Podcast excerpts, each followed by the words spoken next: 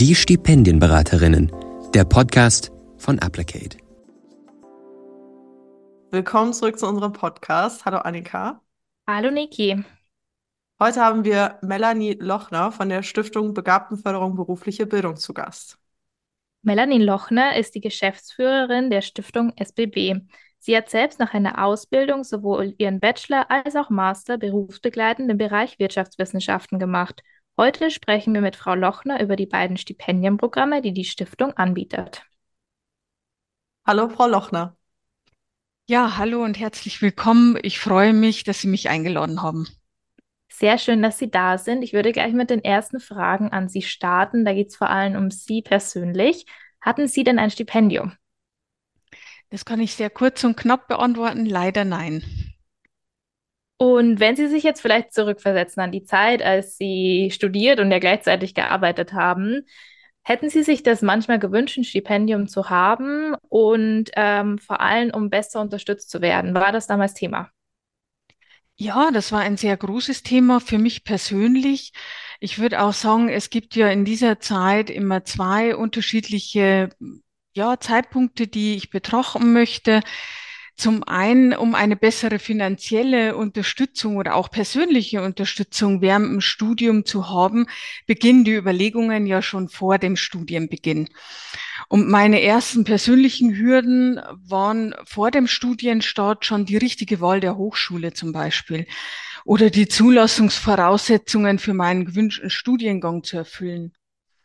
Und die finanzielle Absicherung natürlich während der kompletten Studienzeit. Dafür hätte ich mir schon während der Schulzeit eine bessere Informationslage gewünscht. Vielleicht über die unterschiedlichen Förderprogramme und Fördermöglichkeiten, die es gibt. Und ich komme aus sehr ländlichen Strukturen und bin dann auch noch die erste in der Familie, die ein Studium äh, angestrebt hat und absolviert. Und da wusste ich damals lediglich von BAföG und eben, dass man nebenbei studieren kann, also arbeiten und berufsbegleitend studieren. Ich habe mich damals für die zweite Variante entschieden. Und dann ist es natürlich auch so, jetzt hat man das Studium begonnen und gestartet, die finanziellen Schwierigkeiten sind erstmal gelöst.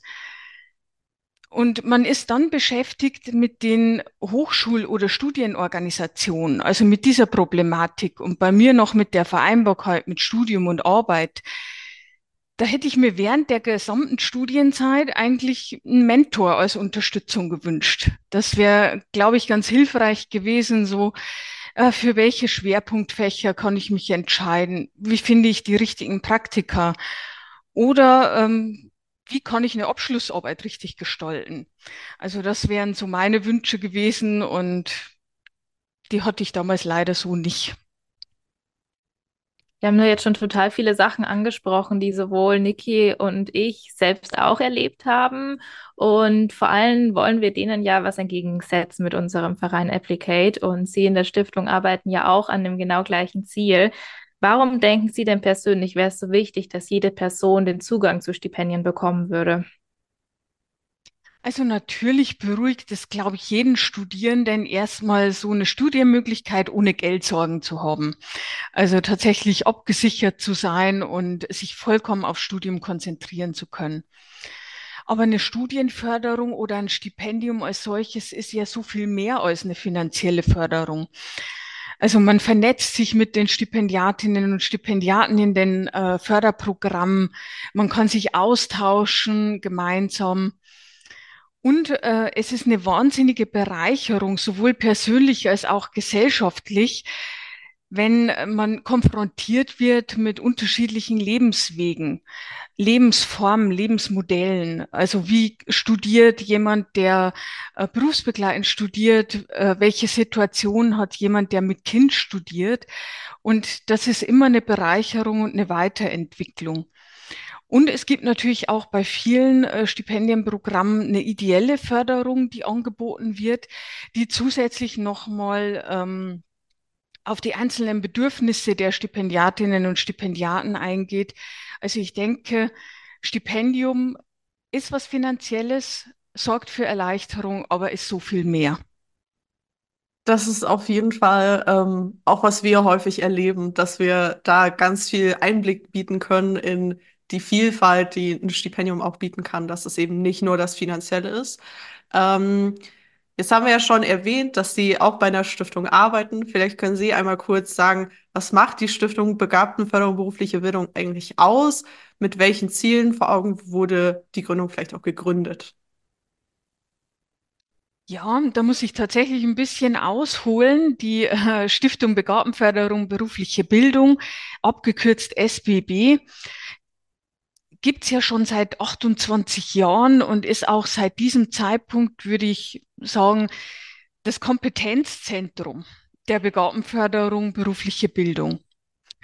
Und in der Berufsförderung auch der exklusive das will ich extra betonen, Stipendienanbieter für berufliche Talente. Also wir fördern oder die SBB fördert mit dem BMBF gemeinsam, also äh, Bundesministerium für Bildung und Forschung, motivierte und engagierte berufliche Talente. Ja, was sind denn nun berufliche Talente?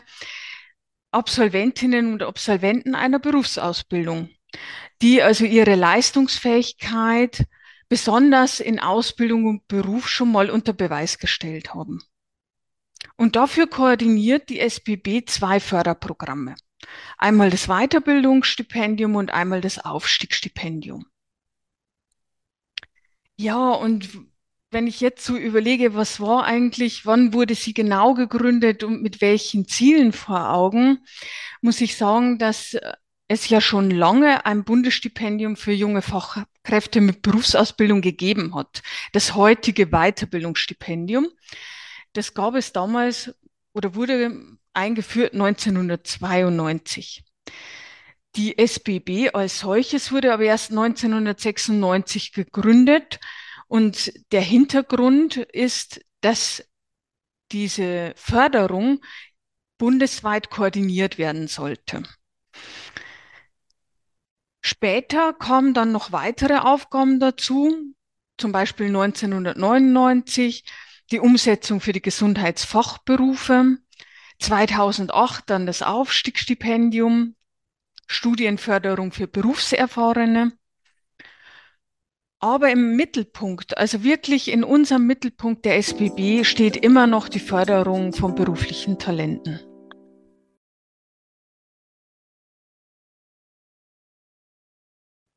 Dann vielen Dank für den ersten Überblick und dann würden wir doch gleich mit dem Weiterbildungsstipendium richtig einsteigen. Könnten Sie uns da kurz ähm, erklären, was mit dem Stipendium genau gefördert wird? Mhm. Vielleicht noch mal kurz, was ist das Weiterbildungsstipendium? Also das Weiterbildungsstipendium unterstützt junge Menschen nach dem besonders erfolgreichen Abschluss einer Berufsausbildung bei der weiteren beruflichen Qualifizierung. Das heißt, äh, das Weiterbildungsstipendium fördert anspruchsvolle Weiterbildungen. Die sind in der Regel berufsbegleitend und da gibt es Unterscheidungen. Äh, anspruchsvolle Weiterbildungen ist ja sehr weit äh, gefächert. Welche Maßnahmen werden gefördert? Zum Beispiel Maßnahmen zum Erwerb von fachbezogenen beruflichen Qualifikationen, zum Beispiel der Schweißlehrgang im Handwerk. Dann gibt es auch die Fördermöglichkeit von Vorbereitungskursen auf Prüfungen von beruflichen Aufstiegsfortbildungen. Ganz klassisch ist das ein Fachwirt oder ein Meister. Dann kann man sich aber auch entscheiden, Seminare ähm, oder Maßnahmen sich fördern zu lassen, die fächerübergreifend und soziale Kompetenzen fördern. Zum Beispiel eben Fremdsprachen, Softwarekurse, Qualitätsmanagement, aber auch berufsbegleitende Studiengänge. Die müssen allerdings dann äh, inhaltlich auf die Ausbildung, die vorher geleistet worden ist, oder auf die Berufstätigkeit, die derzeit ausgeübt wird, auch aufbauen.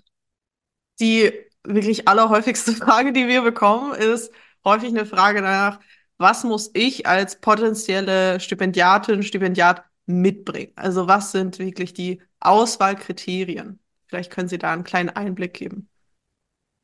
Ja, also grundsätzlich ähm, unterstützen wir Absolventinnen und Absolventen nach einer besonders erfolgreichen dualen Berufsausbildung.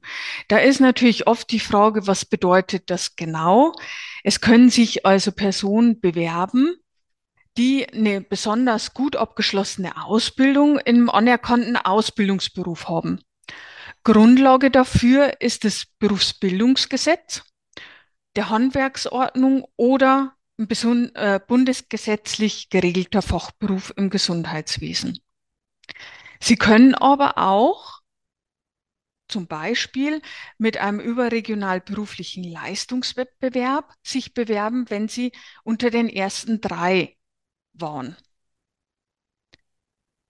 Sie können aber auch Ihre besondere Qualifikation durch einen sogenannten begründeten Vorschlag von Ihrem Arbeitgeber oder einer Berufsschule nachweisen.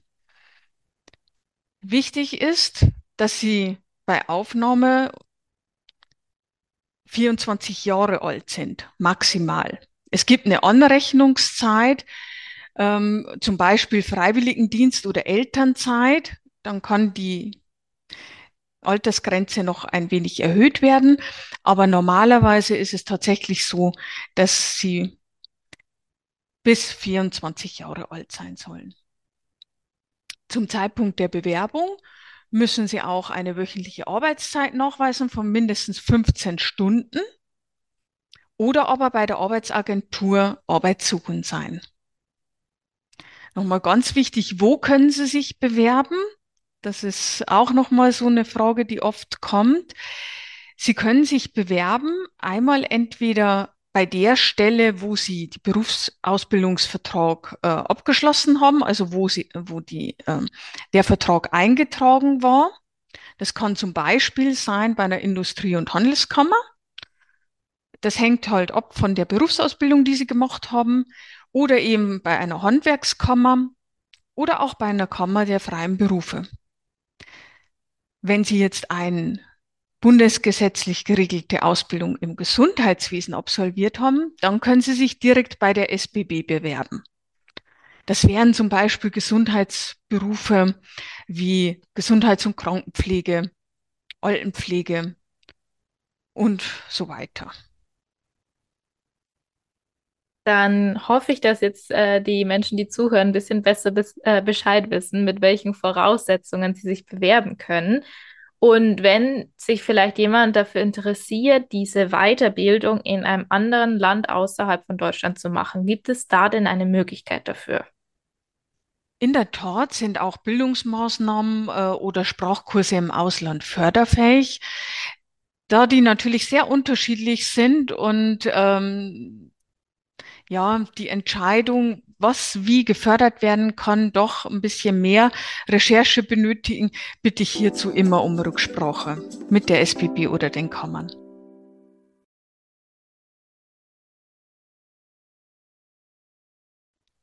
Wunderbar, dann haben wir jetzt schon einen tollen Überblick über das Weiterbildungsstipendium bekommen und wollen uns jetzt dem Aufstiegsstipendium widmen. Können Sie da vielleicht kurz äh, zusammenfassen, was wird mit diesem Stipendium konkret, konkret gefördert und was bringt es überhaupt mit sich? Mhm. Also gefördert wird mit dem Aufstiegsstipendium ein erstes akademisches Studium an einer staatlichen oder staatlich anerkannten Hochschule in Deutschland oder in einem Mitgliedsland der Europäischen Union oder der Schweiz.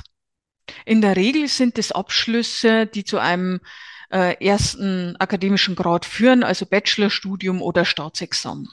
Und wer sind dann äh, die Zielgruppe des Aufstiegsstipendiums? Also ganz klar, das Aufstiegsstipendium richtet sich ausdrücklich an Berufserfahrene. Bei der Auswahl der Stipendiatinnen und Stipendiaten zählen die beruflichen Leistungen. Der Schulabschluss oder Schulab Schulnoten spielen keine Rolle. Um ein Aufstiegsstipendium bewerben, können sich, wer eine Berufsausbildung erfolgreich abgeschlossen hat, nach der Berufsausbildung, also anschließend zwei Jahre gearbeitet hat und besondere berufliche Leistungen belegen kann. Die Bewerbung ist bereits vor Beginn eines Studiums möglich. Wer aber schon studiert, kann sich bis zum zweiten Studiensemester bewerben. Und auch ganz wichtig ist, die Förderung ist unabhängig vom Einkommen. Es wird also keine Einkommensprüfung durchgeführt. Vielleicht nochmal der Hinweis, was sind denn nun ähm, die besonderen beruflichen Leistungen, wie werden die belegt? Das ist natürlich auch die Note der Berufsabschlussprüfung oder einer Aufstiegsfortbildung. Man hat aber auch hier die Möglichkeit, über einen überregionalen beruflichen Leistungswettbewerb in die Förderung aufgenommen zu werden. Und es gibt aber auch die Möglichkeit von einem begründeten Vorschlag vom Arbeitgeber. Alles klar. Beim Weiterbildungsstipendium war das ja der Fall, dass es eine Altersgrenze gab. Gibt es diese Altersgrenze beim Aufstiegsstipendium auch oder wie sieht das da aus? Also beim Aufstiegsstipendium gibt es keine formale Altersgrenze. Der größte Teil der Stipendiatinnen und Stipendiaten ist so zwischen 25 und 35 Jahre alt. In der Regel also deutlich älter als Studierende ohne Berufserfahrung. Einige der Geförderten sind aber auch bereits über 40. Wir haben ja jetzt von Ihnen schon gehört, dass es eine sehr große Bandbreite auch an ähm, Stipendiaten und Stipendiatinnen gibt, altersmäßig, aber auch aufgrund äh, der Ausbildung, die die Leute absolviert haben. Und wenn Sie jetzt auf die ganzen Jahre 28, wenn ich mich richtig erinnere, ähm, zurückdenken, die es die, die Stiftung gibt, ähm, weil Sie sind ja auch schon länger dabei, auf welche Erfolge können denn zurückgeblickt werden in dieser ganzen Zeit? Also im Weiterbildungsstipendium beispielsweise konnten wir in Zusammenarbeit mit sehr engagierten Kolleginnen und Kollegen der beteiligten Kammern in den letzten Jahren kontinuierlich über 6000 Stipendiatinnen und Stipendiaten jährlich aufnehmen und zu einer anspruchsvollen Weiterbildung begeistern. Die von der SBB durchgeführten Stipendienvergaben in den Gesundheitsfachberufen beliefen sich auf rund 600 Aufnahmen pro Jahr.